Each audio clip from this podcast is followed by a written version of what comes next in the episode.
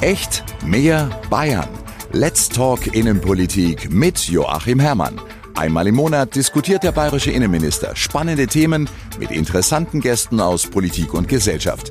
Immer aktuell und immer ganz nah dran an Menschen und Themen, die Bayern bewegen. Unser Thema heute Extremismus und Radikalisierung. Warum geraten Menschen in die Fänge radikaler Scharfmacher und wie kommt man da wieder raus? Das diskutieren wir jetzt mit Ahmed Mansour, Experte für Extremismusprävention, sein Schwerpunkt Islamismus. Wir merken auch vor allem in unserer Arbeit in JVAs in Bayern, da treffen wir Rechtsextremisten und manchmal Islamisten in eine Gruppe, dass die beiden Gruppen sehr ähnlich dicken. Wir sprechen mit einem Aussteiger aus der rechtsradikalen Szene. Er möchte anonym bleiben seine Stimme werden wir deshalb digital verändern und nennen ihn einfach Stefan. Ein langsamer Prozess, es ist ein sehr steiniger Weg, es ist ein Weg, der wehtut. Ich glaube, er hat insgesamt acht Nasenoperationen, bei die mich immer wieder mal erwischt haben. Und deswegen ist es auch so wichtig, dass halt mein Name oder wo ich halt gerade unterwegs bin, nicht gesagt wird. Ebenfalls in der Runde ist die Islamwissenschaftlerin Ruth Martens vom Kompetenzzentrum für Deradikalisierung beim Bayerischen Landeskriminalamt. Wenn man in seinem Umfeld eine Person hat, von der man glaubt, dass sie sich radikalisiert, ist eigentlich das Wichtigste, dass man man, obwohl man vielleicht sich selbst vor den Kopf gestoßen fühlt, dass man trotzdem nicht komplett aus dem Kontakt rausgeht. Und der bayerische Innenminister Joachim Herrmann. Aber natürlich müssen wir einfach aufpassen. Wir müssen sensibel dafür sein. Und deshalb ist es in der Tat wichtig, einfach das auch wahrzunehmen. Nicht zu sagen, das interessiert mich doch jetzt eigentlich nicht, wenn der spinnt oder so, sondern einfach eine gewisse Sensibilität dazu entwickeln und sich A, Gedanken zu machen, dann vielleicht mit anderen Menschen aus dem Familienkreis, aus dem Bekanntenkreis auch darüber zu sprechen. Vielen Dank auch Ihnen. Mein Name ist Corinna Teil. Schön, dass Sie mit dabei sind. Herr Minister, jetzt hat es ja immer schon Extremismus, radikales Denken gegeben. Als Beispiel einfach mal der NSU oder auch die RAF. Aber hat sich der Extremismus vielleicht aktuell verändert? Seine Dynamik zum Beispiel oder die Formen des Extremismus? In der Tat, Extremismus ähm, gibt es schon lange und äh, intensiv verfolgen wir das in der modernen Zeitgeschichte schon durch das ganze 19. und 20. Jahrhundert und das begleitet uns leider jetzt auch in das 21. Jahrhundert. Aber es gibt immer wieder neue Wellen, es gibt immer wieder Dinge, die mal stärker werden und andere, die etwas schwächer werden. Wenn ich zurückdenke, in meiner Jugend war natürlich der Terrorismus der RAF in der Bundesrepublik Deutschland damals dominierend das Thema. Letztendlich, äh, in dem sich der ganze Staat äh, und nicht nur die Sicherheitskräfte herausgefordert fühlen.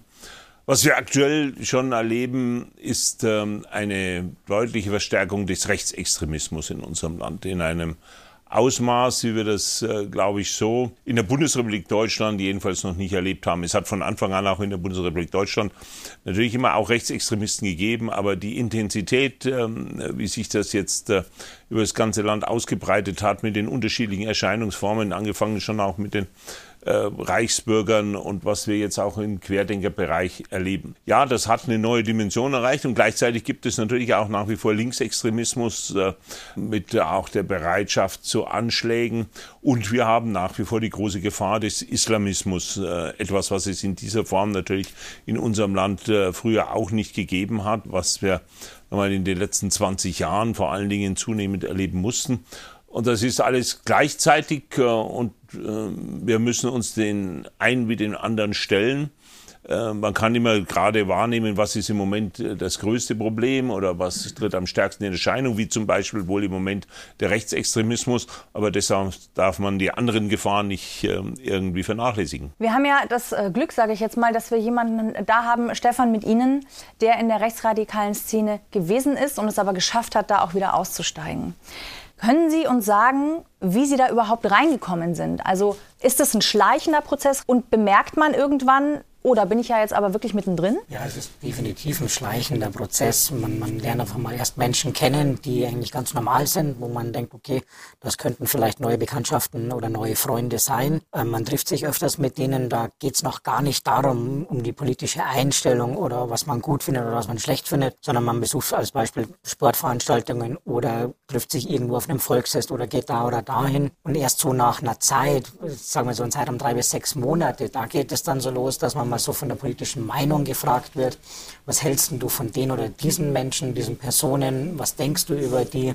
Und es ist oft so, dass man in der Schule selber mal mit jedem Personenkreis schon mal Probleme hatte. Und da greifen die dann natürlich an, weil sie sagen, da habe ich jetzt was, die mag er vielleicht nicht, da hat er schon mal Probleme gehabt.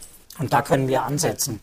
Und dann ist es so ein schleichender Prozess, dass man halt immer wieder hört, wie schlecht die sind, dass die eigentlich nicht da sein sollten, dass man die nach Hause schicken sollte. Und da geht es dann weiter, da setzen die an und dann rutscht man dann so langsam rein. Selber merkt man das noch gar nicht so. Mhm. Die Eltern merken es vielleicht, aber als Jugendlicher, man hört halt wirklich nicht auf die Eltern. Ja. Aber so ist so der Anfang und so bin auch ich dann damals eben reingerutscht, leider. Gibt es da ein Unrechtsbewusstsein oder sind ja die anderen die Bösen? Am Anfang denkt man vielleicht noch drüber nach. Das ist so ein Unrecht, wo man sagt, naja, eigentlich, äh, vielleicht lag es auch an mir oder so. Aber das geht dann einfach weg, weil der Feind in dem Sinne ist dann jemand anders. Mhm. Und das, man sieht es ja auch heute wieder äh, bei, bei Querdenken, bei Reichsbürgern. Die gehen schon wieder auf den alten Feind zurück. Es sind die Juden wieder, mhm. die das oder das machen oder jenes machen. Und so ist es halt da auch dann. Also es geht einfach los, ja, ähm, der ist schlecht, der gehört hier nicht hin, gegen den müssen wir es machen, der hat kein Recht der nimmt dir die Frau weg, der nimmt dir den Arbeitsplatz weg. Die bekommen Geld, was ihnen nicht zusteht. Und da hat man irgendwann kein Bewusstsein mehr in dem Sinne oder kein schlechtes Gewissen, sondern es ist so, mhm. wir sind die Herrenrasse mhm. und wir haben das Recht, diese Leute aus dem Land zu schmeißen. Herr Mansour, Sie sind als junger Palästinenser in Israel aufgewachsen und hätten sich damals beinahe selbst auch radikalisiert. Wenn Sie jetzt die Geschichte vom Stefan hören, sehen Sie da Parallelen? Also absolut. Ich sehe auf jeden Fall Parallelitäten. Damals war ich 13 Jahre alt ich wurde gemobbt in der Schule, ich habe Zukunftsängste, meine Eltern waren mit sich beschäftigt und ich habe dann Leute getroffen, die mit mir jetzt überhaupt nicht über Religion gesprochen, sondern in der Lage waren, Interesse zu zeigen an mir, für mich da zu sein, soziale Kontakte wiederherzustellen. Und ich war komplett leidenschaftlich dabei. Ich habe gar nicht bemerkt, dass ich radikal bin. Die Ideologie hat mich überhaupt nicht interessiert, sondern diese Geborgenheit, diese in einen Ort, zu einer Gruppe zu gehören. Und auch was Stefan gesagt hat, ich war mir absolut sicher, ich gehöre zu einer Elite. Beim Rechtsradikalismus ist vielleicht die Deutsche, aber damals für mich waren das die Muslime und ich war besser als meine Eltern, als diejenigen, die mich gemobbt haben, als meine Lehrer und als alle anderen in die Gesellschaft. Und das gab mir die Möglichkeit, ein bisschen Anerkennung zu bekommen und auch mich wohlzufühlen. Auch die Minderwertigkeitskomplexe, die vielleicht da waren, waren auf einmal weg. Wie haben Sie es dann geschafft, doch noch die Kurve zu kriegen? Ja, das ist auch ein Prozess. Es hat ja fünf, sechs Jahre gedauert, wo ich leidenschaftlich dabei bin, auch mitgemacht habe in diese Ideologie. Und meine Rettung war, dass ich meinen Wohnort gewechselt habe. Ich habe angefangen zu studieren. Das war ein neuer Umfeld. Das war Tel Aviv der 90er Jahre. Um mich waren keine Muslime, in diesem Fall Israelis, Juden. Die Sachen, die ich an der Uni studiert habe, das waren Philosophie und Psychologie. Das heißt, meine Sichtweise hat sich erweitert. Und ich habe schnell bemerkt, dass viele viele Vorurteile, die ich dann damals auf dem Weg bekommen habe, in der Realität gar nicht stimmen. Das heißt, ich habe Leute getroffen, die zu meinen Freunden geworden sind, die mit mir auch politisch diskutiert, die Interesse an meiner Person waren. Und dann kam ich in eine Art von Nachdenken, Hinterfragen, in Frage stellen. Dann kam Distanzierung. Dann war ich mal religiös, mal unreligiös. Und nach zwei, drei Jahren konnte ich diesen Schritt machen und sagen, ich mache jetzt bewusst eine Ausstieg aus dieser Gruppe. Ich will mit denen nichts zu tun, habe aber Parallelgruppierungen gehabt, also normale Freunde, die mich aufgefangen haben, was diese Ausstiegmöglichkeiten besser und einfacher gemacht haben.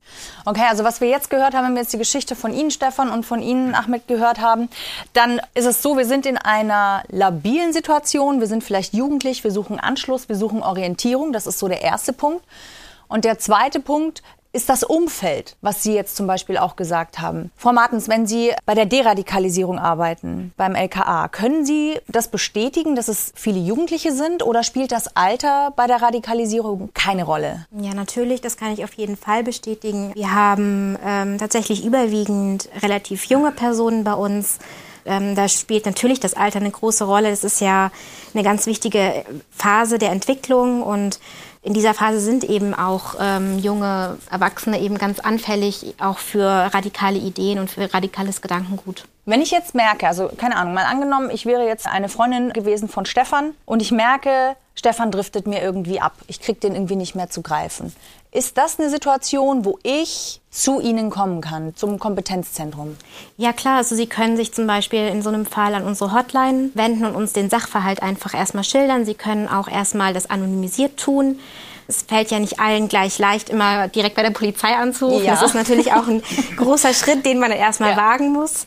Ähm, das kann ich auch verstehen. Aber eigentlich ist bei uns dann tatsächlich die Priorität, sie dann erstmal zu beraten und Fragen zu stellen, um herauszufinden, woran könnte es denn überhaupt liegen. Es rufen ja auch Leute bei uns an, die Sachverhalte schildern, wo es gar nicht um eine Radikalisierung geht. Aber dadurch, dass wir ihnen dann zuhören und Fragen stellen, können wir halt gemeinsam dann rausfinden, wo das Problem liegt und ihnen dann hoffentlich auch weiterhelfen. Sie könnten dann natürlich auch sich an unsere zivilgesellschaftliche Beratungsstelle wenden. Das ist Violence Prevention Network hier in Bayern, mhm. wenn Sie jetzt nicht direkt bei der Polizei anrufen möchten. Mhm. Was google ich am besten, damit ich an die Hotline rankomme, wenn ich äh, als Eltern oder jetzt als Freund sage, oh, da, da würde ich gerne mal anrufen, ich habe jemanden im Freundeskreis? Wenn Sie uns als Kompetenzzentrum für Deradikalisierung googeln, ähm, vielleicht noch Bayern dazu, dann müssten Sie uns eigentlich direkt finden. Perfekt, ja. super. Herr Minister, was wir ja jetzt gehört haben, es sind viele Jugendliche, die eh gerade in einer absoluten Umbruchsphase sind, die unsicher sind. Das Wort Geborgenheit ist gefallen, das Wort Wertschätzung, gesehen werden ist gefallen. Was machen wir vielleicht als Gesellschaft auch falsch, in Anführungsstrichen, oder welcher Grund könnte in unserer Gesellschaft liegen, dass die Zahlen der Menschen, die sich radikalisieren, vielleicht auch steigen? Und ich habe ja vorhin gesagt, äh, es hat schon immer eigentlich auch Radikalisierung gegeben. Natürlich äh, haben wir äh, in einer Gesellschaft wie der unsrigen heute schon die Situation, dass vielleicht manchen ja eine feste Orientierung verloren geht, wenn ich dran denke, dass früher doch die meisten auch äh, allein schon von der Familie her äh, in einer festen Glaubensrichtung äh, aufgewachsen sind, egal ob das jetzt in unserem Land das Christentum war oder in Israel der jüdische Glaube und, und, und. Das hat sich vieles relativiert. Da geht schon ein Stück einfach fester Orientierung an Leitplanken einfach verloren. Das ist mehr Verunsicherung.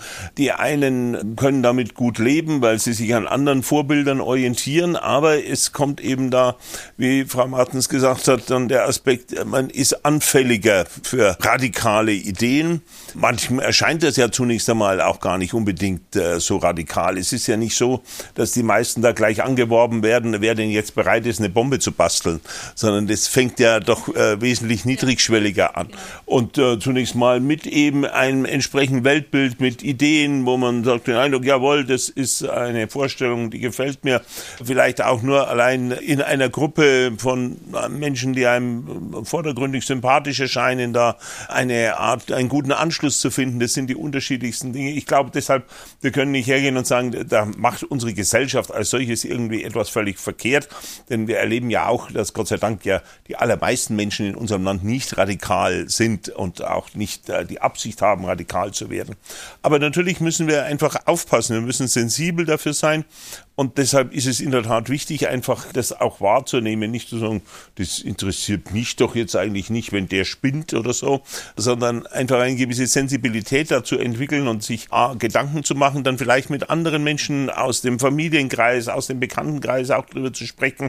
Was hältst du denn davon? Fällt, fällt dir nicht auch auf, dass der oder die da jetzt sich ein bisschen merkwürdig entwickeln, was sie neuerdings also für Thesen verbreitet oder dergleichen? und dann gegebenenfalls eben doch auch den Schritt tut, wie kann man da helfen. Das kann jemand, der sich selber stark fühlt, auch sein, dass man selbst auf den Menschen zugeht und sagt, ihr, pass mal auf, lass uns mal reden. Das kann doch nicht ganz normal sein. Aber es ist dann, wenn man sich selber nicht zu helfen weiß, in der Tat schon gut, den fachmännischen, den fachfraulichen Rat da entsprechend auch einzuholen. Und diesen Rat gibt es ja eben auch. Herr Mansur, Sie arbeiten auch mit jungen Menschen. Sie haben auch äh, zwei Bücher geschrieben zum Thema Extremismus. Was gibt es denn für Irrtümer oder Irrglauben, die wir vielleicht auch haben, was Extremismus anbelangt? Komplizierte Frage. Extremismus hat die Fähigkeit, sich Gegebenheiten anzupassen. Das bedeutet, es bleibt nicht das, was mal war. Schauen wir mal zum Beispiel Islamismus. Wenn man an Terroristen islamistischer Art denkt, dann denkt man an Bin Laden, an Torabura-Islamisten, an Taliban. Wenn man aber schaut, die Biografien und die Entwicklungen in den letzten Jahren von Terroristen, vor allem in Europa, dann merkt man, dass es A, die meisten von den Menschen, die in Europa sozialisiert sind, hier geboren, aufgewachsen, ihre Religiosität ist nicht immer sichtbar. Ja, beim Salafismus bestehen sie drauf, das auch äh, nach außen zu transportieren. Aber wenn man an den 11. September, an den Attentäter von äh, Paris oder von London oder von äh, Madrid denkt, dann waren das Leute, die genauso ausgesehen wie alle anderen. Und wir merken, dass unsere Sicherheitsapparate in den letzten Jahren unfassbar viel dazugelernt. Sie sind heute unfassbar in der Lage, vor allem Strukturen zu erkennen, Finanzierung zu verhindern, Vorhaben, Kommunikationen sehr schnell herauszufinden äh, und das zu verhindern. Was wir in den letzten Jahren merken, dass das auch Islamismus schon begriffen hat. Und heute haben wir ein neuer Trend, ein Trend, der Richtung Einzeltäter geht, ein Trend, wo eine Kommunikation mit der Mutterschiff, eine Kommunikation mit IS oder Al-Qaida nicht mehr notwendig ist. Das sind meistens Menschen, die diese Ideologie in sich tragen, ein Messer, ein Auto, eine Bombe in sich haben und dann auf Menschen im Namen dieser Ideologie losgehen. Und das sind Entwicklungen, die wir auf jeden Fall wahrnehmen müssen, um das überhaupt verhindern zu können. Heute sind Islamisten, obwohl sie eigentlich eine Gesellschaft haben wollen, die vor 1500 Jahren existierten, viel besser in der Lage als viele Sozialarbeiter, sozialen Medien für sich zu nutzen. Die machen da Propaganda, sie machen Angebote und zwar Angebote, die auch die äh, Jugendkultur angepasst. Sie sind viel besser in der Lage, Jugendliche in Europa anzusprechen und ihnen Angebote zu machen. Und da müssen wir als Gesellschaft viel besser werden. Mit Gesellschaft meine ich jetzt wir Demokraten. Was könnten wir denn? Hatten Sie einen Vorschlag, was wir konkret machen könnten als Gesellschaft oder vielleicht auch von Seiten der Politik? Zwei Punkte wären mir sehr, sehr wichtig. A, in Präventionsarbeit investieren.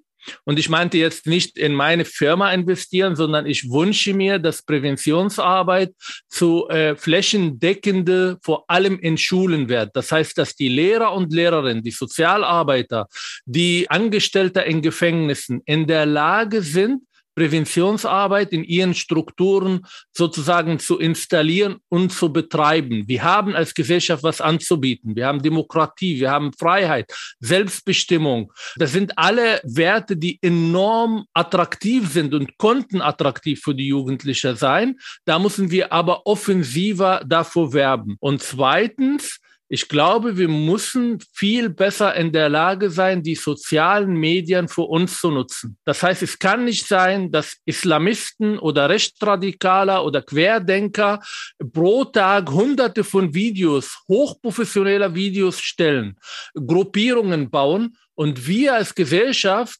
vielleicht ein in der Woche. Da müssen wir viel besser sein und Sozialarbeit digital auch betreiben. Das heißt, da sein, wo die Menschen sind und ihnen Gegenangebote, Gegennarrativen machen. Das klingt natürlich sehr gut. Tatsächlich braucht man viele Investitionen, nicht nur wahrscheinlich finanzieller Natur, sondern vor allem auch personeller Natur was das anbelangt. Content kreieren ist jede Menge Arbeit. Das weiß jeder, der versucht, einen Instagram-Account zu führen. Jetzt hatte ich eine Frage im Kopf, ähm, die mir sehr wichtig war. Stichwort, wir haben attraktive Werte als Gesellschaft und wir haben attraktive Werte als eine Demokratie. Kann es vielleicht sein, dass das, was wir haben, dass wir das vielleicht als zu normal ansehen? Frau Martens, Sie haben mit jugendlichen Minderjährigen äh, gearbeitet, die geflüchtet sind. Die kommen natürlich komplett anders sozialisiert zu uns und treffen hier ja eigentlich auf eine sehr freie Wertegemeinschaft. Wie haben Sie denn diesen Clash der Kulturen und wie haben Sie diese Jugendlichen und Kinder erlebt? Ja, das stimmt. Also ich habe das schon als eine sehr große Herausforderung für die äh, Kinder und die Jugendlichen erlebt. Manchmal war ich auch sehr beeindruckt davon, wie gut die Jugendlichen sich hier bei uns zurechtgefunden haben. Manchmal auch besser, als ich so geglaubt habe. Aber ich glaube, so dieses wirklich auch Teilwerden dieser Gesellschaft, das braucht unheimlich viel Zeit. Und es braucht auch immer wieder Menschen in der Umgebung, die das vorleben und die, die das zeigen, wie, das, wie man das praktiziert. Und ähm, ja, diese Kinder und Jugendliche brauchen eben solche Vorbilder in ihrem Umfeld, damit sie auch verstehen, was heißt das denn, praktisch ähm, in der Demokratie zu leben, weil Demokratie ist so ein sehr theoretisches Konzept für diese Personen und ähm, es ist toll, wenn, wenn Kinder und Jugendliche das zum Beispiel in der Schule oder im Verein oder ja in ihrem, in ihrem näheren Umfeld einfach ähm, vorgelebt bekommen, wie sowas funktioniert, wie Meinungsfreiheit funktioniert, wie Teilhabe funktioniert. Ähm, ja, ich glaube, das funktioniert am besten. Das heißt, wir brauchen noch mehr Sozialarbeiter und wir müssen vielleicht auch Lehrkräfte dahingehend mehr ausbilden? Ja, ich denke schon, dass es auf jeden Fall äh, Sinn macht, Lehrkräfte dahingehend auch zu sensibilisieren und sie darin zu schulen, wie sie diese Werte am besten weitergeben können. Immer das, was man hat, ist für einen natürlich besonders normal. Dann weiß man es nicht mehr so, so wertzuschätzen, bis es halt äh, droht, äh, einem weggenommen zu werden. Wenn Sie mit äh, Geflüchteten gearbeitet haben, haben Sie dort vielleicht auch Menschen getroffen, die bereits radikalisiert waren? Weil ich glaube, viele Menschen stellen sich auch die Frage, ne, es kommen Menschen, die flüchten, wir geben ihnen hier Obhut in unserem Land und sie radikalisieren sich dann hier trotzdem. Warum denn? Wir versuchen ihnen zu helfen und schaffen uns quasi eigene Feinde. Was genau passiert da, dass das passiert? Ja, das ist eigentlich keine leichte Frage. Ähm, also Radikalisierung kann ja ganz unterschiedlich verlaufen und es kann natürlich sein, dass Geflüchtete hierher kommen und da gibt es dann verschiedene Faktoren, warum sie sich zum Beispiel einer extremistischen Gruppierung hier anschließen. Zum Beispiel? Zum Beispiel, dass sie, dass sie unbegleitet hierher gekommen sind, dass sie hier keinen Anschluss finden, dass sie isoliert sind, dass sie vielleicht äh, keinen Job finden oder auch gar nicht arbeiten dürfen. Das kann alles damit reinspielen oder dass doch der, der Anpassungsschock, sage ich jetzt mal, zu groß ist, um ihn alleine zu bewältigen. Dann gibt es psychische Belastungen und Erkrankungen, die spielen da auch noch mit rein. Das sind alles so Faktoren, die dazu führen können, dass sich jemand ja hingezogen fühlt zu radikalen Ideen oder extremistischen Ideologien. Es kann auch sein, dass äh, ein Geflüchteter bereits in seinem Herkunftsland, zum Beispiel, sage ich jetzt mal in Syrien, Kontakt hatte, auch zu extremistischen Gruppierungen, einfach aufgrund der Bürgerkriegserfahrungen. Das sind ja ganz andere Biografien. Das heißt natürlich nicht automatisch, dass diese Person das jetzt irgendwie inne hat und dann hier in Deutschland auch auslebt. Also das kann man nicht eins zu eins übertragen, sondern da muss man sich wirklich jeden Fall irgendwie individuell anschauen.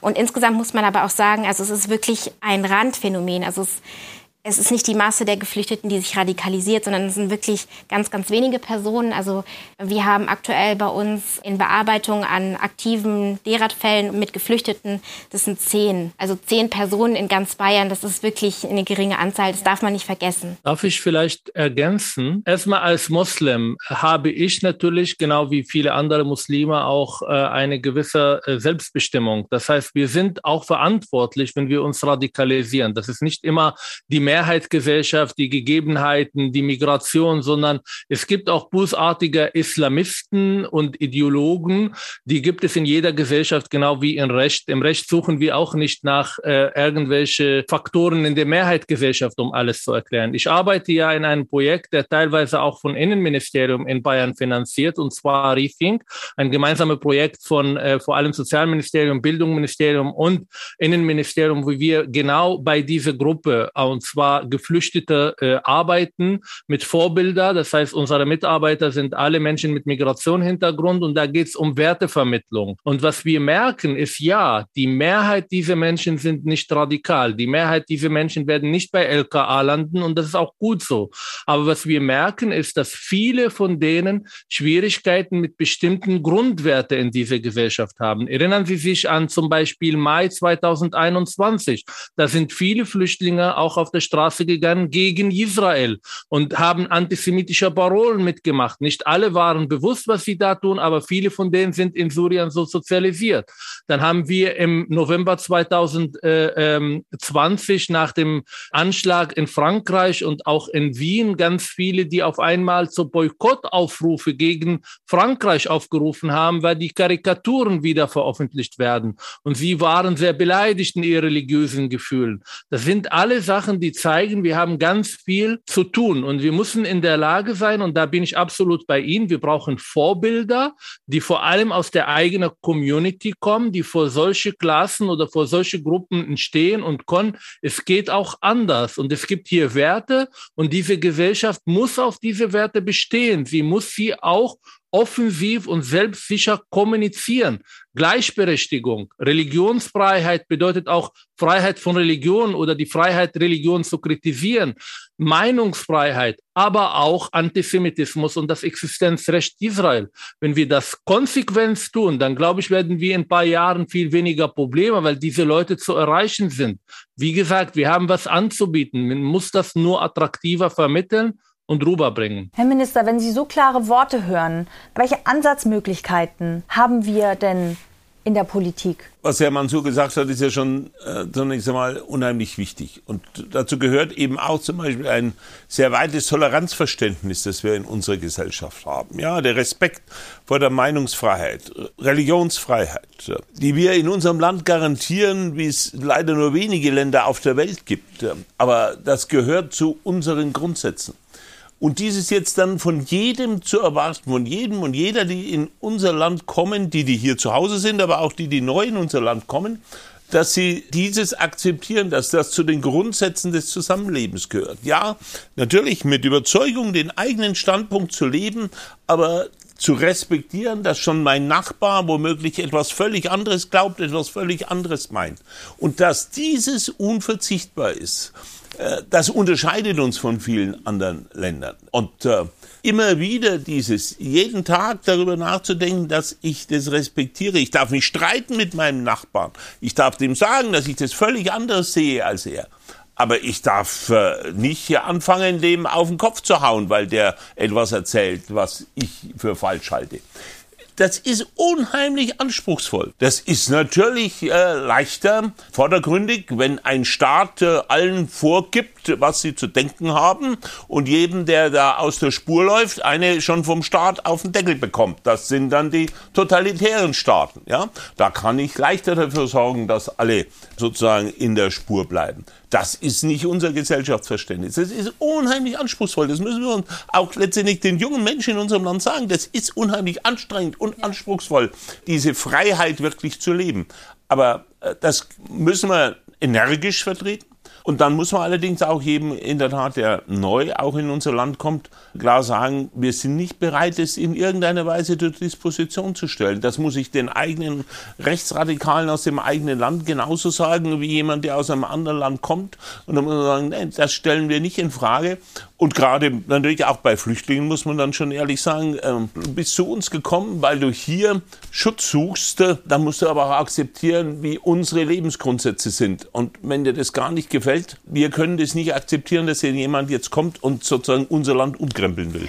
Da komme ich jetzt zu einer sehr spannenden Frage. Also eigentlich zusammengefasst brauchen wir eine gute Marketingagentur für unsere Demokratie, die ja. wir allerdings auch jeder selbst sein können, indem wir uns trauen, mutiger zu sein, mehr in die Konfrontation auch zu gehen und einfach zu unseren Werten zu stehen, weil sie eben nicht selbstverständlich sind. Und je selbstverständlicher sie für uns sind, desto gefährdeter sind sie. Das jetzt einfach mal hier, um diesen Punkt zusammenzufassen. Das ist sicher auch ein Spagat, stelle ich mir vor, von Seiten der Regierung, der Polizei, des Innenministeriums Innenministeriums. Wie viel Kontrolle ist nötig? Wie viel Vertrauen brauchen wir? Weil man ja auch immer sehr schnell mit Diskriminierungsvorwürfen dann beschäftigt ist. Wie gehen wir da am besten mit um? Sind wir da vielleicht doch etwas zu leger? Es ist auch für die Sicherheitsbehörden ein unheimlich schwieriges Spannungsverhältnis, weil wir eben diese Meinungsfreiheit garantieren, weil wir diese Toleranz haben. Und deshalb darf jemand beliebig äh, sagen, dass er jetzt für noch mehr Schutzmaßnahmen bei Corona ist und es darf einer dagegen demonstrieren und sagen, ich will meine völlige Freiheit haben, das darf alle, jeder machen. Überall dort, wo aber dann jemand gerade diese Toleranz in Frage stellt, die Freiheit insgesamt in Frage stellt und sagt, nein, er will jetzt andere Meinungen unterdrücken, genau da muss dann auch der Staat einschreiten, um diese Grundfreiheiten, um die Toleranz in unserem Land aufrechtzuerhalten. Das ist äh, eine ganz schwierige Gratwanderung. Wann greift der Staat ein? Und äh, wir haben ja auch eine Rechtsprechung des Bundesverfassungsgerichts, die beispielsweise für die Frage des Verbots von Parteien, des Verbots von Organisationen, von Vereinen und so weiter sehr, sehr hohe Hürden anlegt. Ja. Das heißt, selbst wenn man erkennt, da ist jemand verfassungsfeindlich unterwegs, dann darf man da Grenzen aufzeigen, aber das heißt noch nicht automatisch, dass der zum Beispiel nicht mehr demonstrieren dürfte auf der Straße. Also das ist wirklich ein unheimlich weites Freiheitsverständnis, das wir haben Und das macht es natürlich in der Tat den Sicherheitsbehörden auch nicht ganz einfach. Trotzdem ist klar, dort, wo Leute unterwegs sind, die gerade diese Grundsätze unseres Staates in Frage stellen und wo wir Gefahr laufen, dass sie genau das, was unseren Staat heute ausmacht, diese Freiheit, äh, die Meinungsfreiheit, die Glaubensfreiheit, die Gleichberechtigung und äh, wer das wirklich in den Grundsätzen beseitigen will, da müssen wir uns dagegen aufstellen. Eine Aufgabe der Sicherheitsbehörden, aber wohlgemerkt aller Demokratinnen und Demokraten in unserem Land. Und das ist letztendlich der Grundauftrag, da dann rechtzeitig auch klare Grenzen aufzuzeigen. Wer äh, dieses Grundgerüst unseres Staates beseitigen will, dem muss man notfalls auch mit ähm, aller staatlichen Macht entgegentreten. Jetzt, wenn man mal drin steckt, Manche kommen da auch nie wieder raus, Stefan. Ich meine, Sie sitzen hier bei uns und ich darf Ihren echten Namen nicht erwähnen. Das zeigt ja auch nur einmal, wie krass es ist, aus der rechtsradikalen Szene jetzt in Ihrem Fall auch wieder rauszukommen. Wann kam der Moment bei Ihnen, bei dem Sie gemerkt haben, ich will hier eigentlich raus? Es war nicht direkt der Moment, sag ich mal, sondern es kam auch wieder äh, so schleichend in den Kopf einfach rein. Ähm, ich sage heute im Nachhinein immer, äh, Bildung hilft sehr viel. Und es kam da dann eben auch. Also man macht halt auch für sich selber, möchte man weiterkommen, dann man hört so viel in der Szene. Ich habe selber äh, äh, Schulungen abgehalten, ich habe selber Leute radikalisiert und habe da Vorträge gehalten und alles. Aber ich habe dann auch außerhalb meiner eigenen Blase dann geschaut, was ist da. Also gerade das politische Geschehen generell in Deutschland hat mich schon immer interessiert und habe halt da dann auch geschaut, ja, wo kann ich mich außerhalb meiner Blase noch informieren. Und dadurch kam das dann eigentlich, dass ich dann mit jemandem gesprochen habe, der dann sagt, naja, das ist doch eigentlich ganz anders, das kannst du hier und hier nachsehen. Ich habe dann ein paar Vernichtungslager besucht, habe mich da mit Überlebenden unterhalten, die dann ihre Geschichte erzählt haben. Und das war dann so dieses Samenkorn, was gesetzt wurde. Aber es hat trotzdem noch ein paar Jahre gedauert, bis es dann wirklich so weit war, dass ich gesagt habe,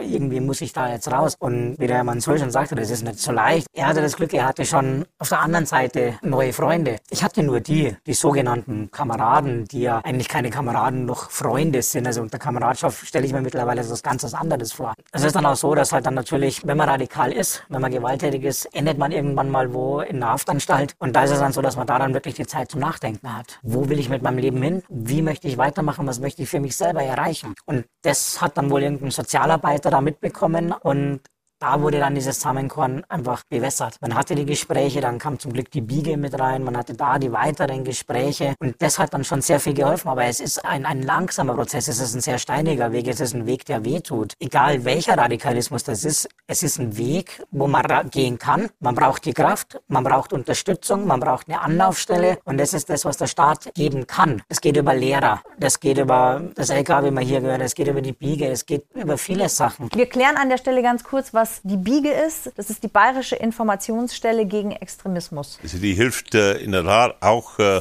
beim Aussteigen, aber die hilft zum informiert beispielsweise auch Kommunen dabei, wie sie äh, sich am besten verhalten sollen, wenn ein äh, Nazi-Konzert äh, stattfinden soll und und und. Also sie hat ein breites Aufgabenspektrum. Einerseits ist es sehr motivierend zu hören, dass es Wege daraus gibt. Gleichzeitig macht es natürlich auch Angst, wenn ich höre, wie ihr Leben jetzt aktuell, wie eingeschränkt es ja teilweise auch noch ist. Hört das irgendwann auf? Wissen Sie das? Gibt es da Fälle vor Ihnen, wo man Erfahrungen gesammelt hat? Ja, ich bin ja auch erstmal komplett weggezogen. Man muss den Wohnort wechseln, man wechselt den Arbeitsort. Das ist natürlich für den Anfang ist das ganz extrem, was ganz was Schlimmes, wenn man auch wieder aus was Gewohnten rausgeht. Und es ist ein wichtiger Schritt, den muss man machen. Man kann wieder wirklich ein normales Leben auch führen. Man kann auch wieder ganz normal auf die Straße gehen. Es ist halt nur, wenn man halt wieder dahin geht, wo man mal schon unterwegs war und da vielleicht jemanden besucht, wo man von früher kennt, vor dieser Zeit oder so, dann muss man man natürlich nochmal ein bisschen aufpassen. Oder eben so wie hier an die Öffentlichkeit geht, dass man halt daran darüber nicht gefunden wird. Und ich habe es oft erlebt, ähm, wenn ich unterwegs war und dann zufällig einen alten Kameraden mal getroffen habe. Also da war die Halsabschneidergeste noch das geringfügigste, was mir angedroht wurde. Und deswegen ist das einfach auch so wichtig, dass man daran den Schutz hat und das ist eben das, was auch solche Stellen geben können. Und da muss man dann einfach auf den Staat vertrauen, den man bekämpft hat, den man gehasst hat. Ein Polizist war für mich früher kein Mensch. Das, das war der Gegner, das war auch der der Feind. Jetzt sitzen das, Sie neben, neben dem Innenminister? Jetzt sitze ich neben dem Innenminister, ja. Und das ist einfach, ja, ähm, aber das waren früher halt einfach die Feinde, da wurde man darauf hingedrillt, da habe ich Leute darauf hingedrillt. Und da muss man einfach einen Menschen wieder finden, der einem dieses Vertrauen in diesen Staat wieder aufzeigt. Weil das ist natürlich auch nicht hilfreich. Na klar, man ist in der rechtsextremen Szene, man ist auf der Straße draußen und wird am Tag 30 Mal von der Polizei kontrolliert. Das empfindet man dann natürlich als reine Schikane. Mhm was es wahrscheinlich auch ist, dass man einfach sagt, wir sind da, wir sehen dich, was auch richtig ist. Aber es hilft erstmal nicht, dass man den Menschen wieder vertraut. Ja, klar. Und das ist eben das Wichtige. Und da ist an die Biege auch eine sehr gute Anlaufstelle. Ich selber hatte einen sehr guten Aussteigerbetreuer, den ich 24 Stunden, sieben Tage anrufen kann. Ich habe auch eine Notfallnummer, wenn es mal wirklich extrem gefährlich wird, wo ich anrufen kann. Sowas ist das, was die Menschen brauchen, die raus wollen. Es gibt einige, die wahrscheinlich aus der Szene raus wollen würden, die aber gar nicht wissen, wie. Mhm. Die dann auch wieder so verstrickt sind, dass sie sagen, wenn ich jetzt da und da hingehe, das könnte der oder der mitbekommen. Die müssten wahrscheinlich das Bundesland wechseln und da zu so einer Informationsstelle gehen, weil einfach der Druck und die Angst natürlich da ist. Jetzt ist das Aussteigen aus der Szene das eine. Wie haben Sie die Ideologie aus dem Kopf bekommen? Auch durch ja, sehr viele Gespräche, auch mit sogenannten früheren Feinden, dass man sich auch mal mit denen trifft, dass man da die Gespräche führt und das heißt ja auch Reis und bildet in einem gewissen Sinne. Ja, ja. Ähm, ich habe dann auch noch mal eine Schule gemacht, habe dann noch mal studiert und und und. Also man muss sich einfach unter die Menschen gehen, mit Menschen treffen und auch auf die Menschen zugehen, die man früher vielleicht verärgert hat, denen man körperliche Gewalt angetan hat, sich da nochmal entschuldigen und auch mit den Leuten sprechen. Denn nur da erfährt man, warum jemand zum einen flüchtet, warum es da besser ist, warum es bei uns jetzt besser ist und und und. Also das ist einfach durch Gespräche und es sind viele Gespräche. Es ist auch, also der Deradikalisierungsprozess ist ja auch sehr lange. Es ist ja nicht von heute auf morgen. Ich hatte das auch noch, dass ich zwar ausgestiegen war, aber ich bin im Auto gefahren, jemand hat mich geschnitten, das war eine ausländische Person. Da kam kein freundliches Wort automatisch aus dem Mund raus, sondern das, was ich die Jahre davor immer gesagt habe, um das wieder aus dem Kopf rauszubekommen, das dauert auch sehr lange und ja. da sind dann eben auch sehr viele Gespräche und Unterstützung notwendig. Ein krasser Weg, den Sie da auch gegangen sind und auch immer wieder ne, über die eigenen Hürden, über die eigenen Denkmuster ja. zu springen. Also danke, dass Sie hier sind, äh, da wo Sie ja vorhin Feinde gesehen haben, jetzt plötzlich hier zu sitzen. Selbstreflexion, was man benötigt. Ja. Dass man auch einfach einsieht, ich habe einen Fehler begangen. Es waren nicht die anderen. Es war nicht der Polizist oder der Innenminister, der mich da drangsaliert hat, sondern das war ich. Ich habe das ja angestellt, ich habe die Gewalt ausgeführt und der Polizist, der Innenminister, die haben nur die Arbeit getan. Und die Begegnungen mit Menschen sind die Auslöser gewesen, offensichtlich, die bei auch, Ihnen ja, ja, den Funken sozusagen erstmal auch gelegt haben. Ja. Gibt es etwas, was Sie sich untereinander noch sagen wollen? Herr Minister oder Frau Martens, Herr Mansur, wo Sie jetzt von sich aus sagen, zu dem oder dem Punkt, den fände ich noch wichtig, den würde ich jetzt hier gerne unbedingt noch diskutieren und einbringen? Ich muss vielleicht, ähm, jetzt wird man mir vorwerfen, ich versuche jetzt irgendwie äh, Gefallen zu finden, weil ich in unterschiedlichen Bundesländern arbeite. Und glauben Sie mir, das sage ich auch in Berlin und das sage ich in Nordrhein-Westfalen und das sage ich überall. Bayern ist, was Extremismusbekämpfung und Wertevermittlung angeht, führend in Deutschland, mindestens in Deutschland, weil da kenne ich die unterschiedlichen Bundesländer. Die Projekte, die äh, Infrastruktur, die Bereitschaft, sich mit den Themen auseinanderzusetzen, auch politisch, auch sie zu äh, platzieren, ist enorm groß. Und da glaube ich, wenn wir diese politische Haltung weiterhin folgen, dann glaube ich, ist Bayern auf dem richtigen Weg, wirklich Extremismus auch die rote Karte zu zeigen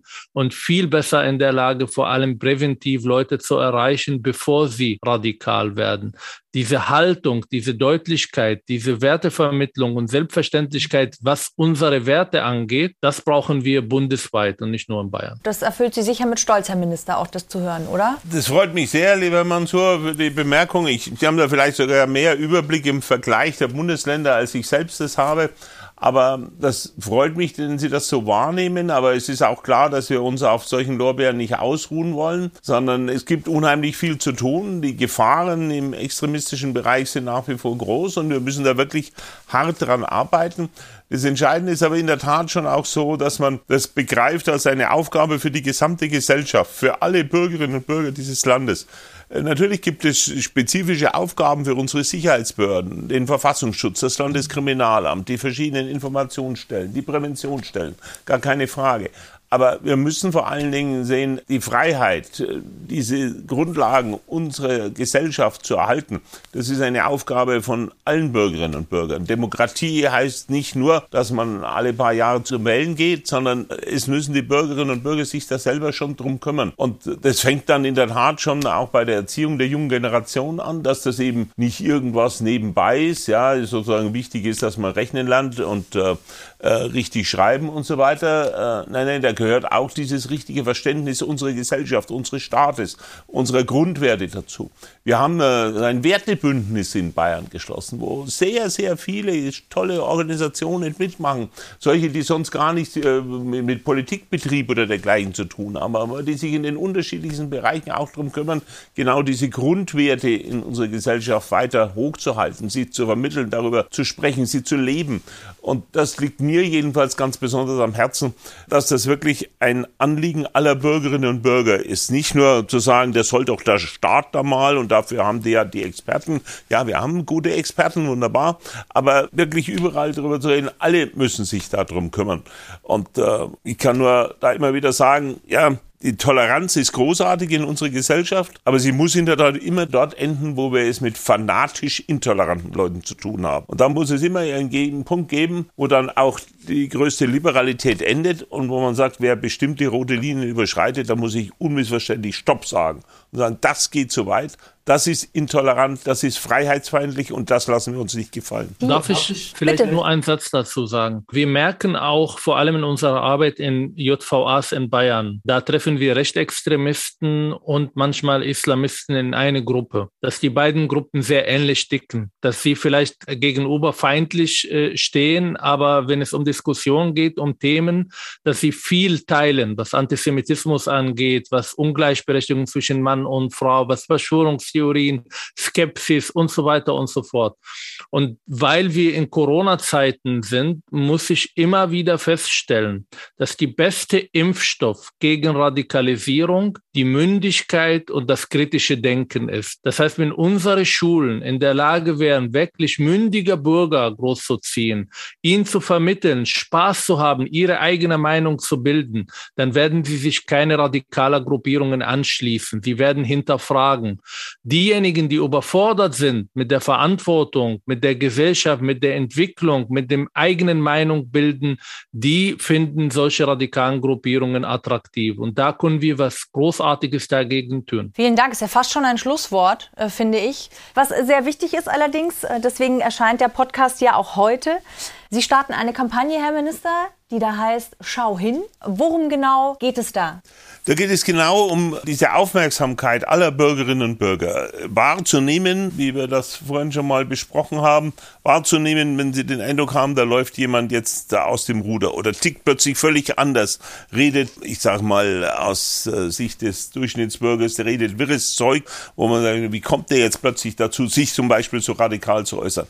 Da nicht so etwas zu ignorieren, sondern hinzuschauen, das wahrzunehmen und dann sich damit auseinanderzusetzen, zu reagieren und das rüberzubringen, dass es wichtig ist, dass alle in der jungen Generation, aber letztendlich alle Bürgerinnen und Bürger aufmerksam sind, hinschauen und dann auch entsprechend etwas tun. Demokratie ist gleich Selbstverantwortung, das nehme ich ganz klar heute mit, so für mich in der Schlussrunde. Stefan, als jemand, der den ganzen Mist äh, durchgemacht hat, was äh, würden Sie unseren Hörern und Hörerinnen oder vielleicht auch äh, dem Herrn Minister zum Schluss mitgeben? Ja, wichtig ist, dass man eben hinschaut, dass man den jungen Leuten auch mal zuhört, dass man den Schritt auf sie zugeht, wenn sie nach Hilfe Hilfe suchen. Das ist immer das Wichtige. Ein Jugendlicher sucht sich einen Menschen, den er anhimmeln möchte, den er benötigt. Und da muss man als Staat jemanden bieten können, sage ich mal. Da muss man aber sagen, da muss man hinschauen, hinhören. Es ist auch in der Schule, die Lehrer oder Lehrerinnen. Es ist ja nicht so, dass das von heute auf morgen ist, sondern es ist ja der schleichende Prozess. Aber die Klamotten ändern sich, der Stil ändert sich ein bisschen. Und da braucht es gut ausgebildete Lehrer, die sowas erkennen. Und dann kann man da auch die Leute rausziehen und kann auch schauen, wer sind die Hintermänner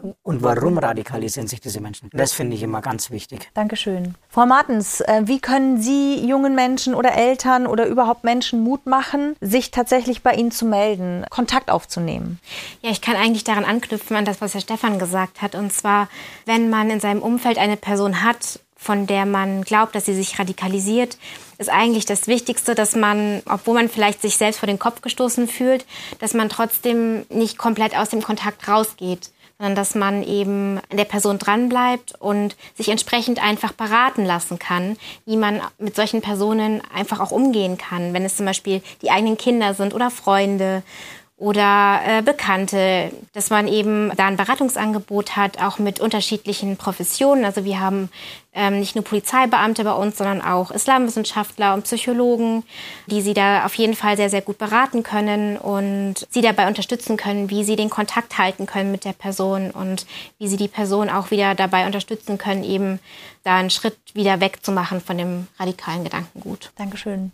Herr Mansur, ich finde, Sie haben schon sehr klare, tolle Worte gefunden, aber gibt es trotzdem etwas, was Sie noch den Hörern und Hörerinnen mitgeben wollen? Als Aussteiger möchte ich meine Sympathie, aber auch meine Bewunderung an Stefan weitergeben. Ich weiß, wie schwierig das ist. Ich glaube, er kann stolz auf sich sein für diesen Prozess und dass er nicht nur angegriffen wird von diesen Ehrenmenschen, sondern dass es genug Leute in dieser Gesellschaft gibt, die ihn bewundern und ihn für ein sehr, sehr starker Mensch halten. Und ich bin einer davon. Danke, vielen Dank. Ich bin die zweite davon. Herr Minister, was möchten Sie unseren Hörern und Hörerinnen noch mitgeben? Ich kann mich Herrn Mansur anschließen. Ich habe auch großen Respekt vor dem Werdegang von Herrn Mansur, aber eben der Tat auch vor dem, was Stefan geleistet hat. Ähm, und ähm, wenn wir großes Glück haben, hört diesen Talk vielleicht auch jemand, der selbst am Überlegen ist, ob er da in die falschen Kreise geraten ist, dem wir vielleicht mit der ganzen Diskussion auch Mut machen können, jetzt noch einen weiteren Schritt zu gehen oder vielleicht auch den Kontakt äh, in der Tat äh, hier unmittelbar aufzunehmen mit den Kollegen im Landeskriminalamt oder auch bei anderen Informationsstellen. Vielleicht können wir Mut machen denjenigen, die sich aus solchen Zwängen wieder befreien wollen und ansonsten allen anderen Mut machen, hinzuschauen und etwas zu tun und dich wegzuschauen, wenn man merkt, da ist doch etwas Schlimmes im Gang. Ich wünsche viel Erfolg mit der Kampagne Schau hin. Ich wünsche auch viel Erfolg bei Ihrer Arbeit, Rethink und so weiter, Herr Mansur und Ihnen auch, Stefan auf dem weiteren Lebensweg. Vielen Dank an alle von Ihnen für die Zeit, für die Ehrlichkeit, dass Sie alle sich hier eingefunden haben, wir so ehrlich und offen sprechen konnten. Und ich freue mich, wenn wir uns das nächste Mal wieder hören. Danke Ihnen. Das war der Podcast Extremismus und Radikalisierung. Warum geraten Menschen in die Fänge radikaler Scharfmacher und wie kommt man da wieder raus? Ständige Updates rund um alle Themen aus dem bayerischen Innenministerium bekommen Sie auf den Social Media Kanälen, auf Instagram und Twitter unter bei STMI oder auf Facebook unter dem Suchbegriff Begriff Bayerisches Innenministerium. So bleiben Sie immer auf dem Laufenden. Bis zur nächsten Folge von Let's Talk Innenpolitik mit Joachim Herrmann. Eine schöne Zeit.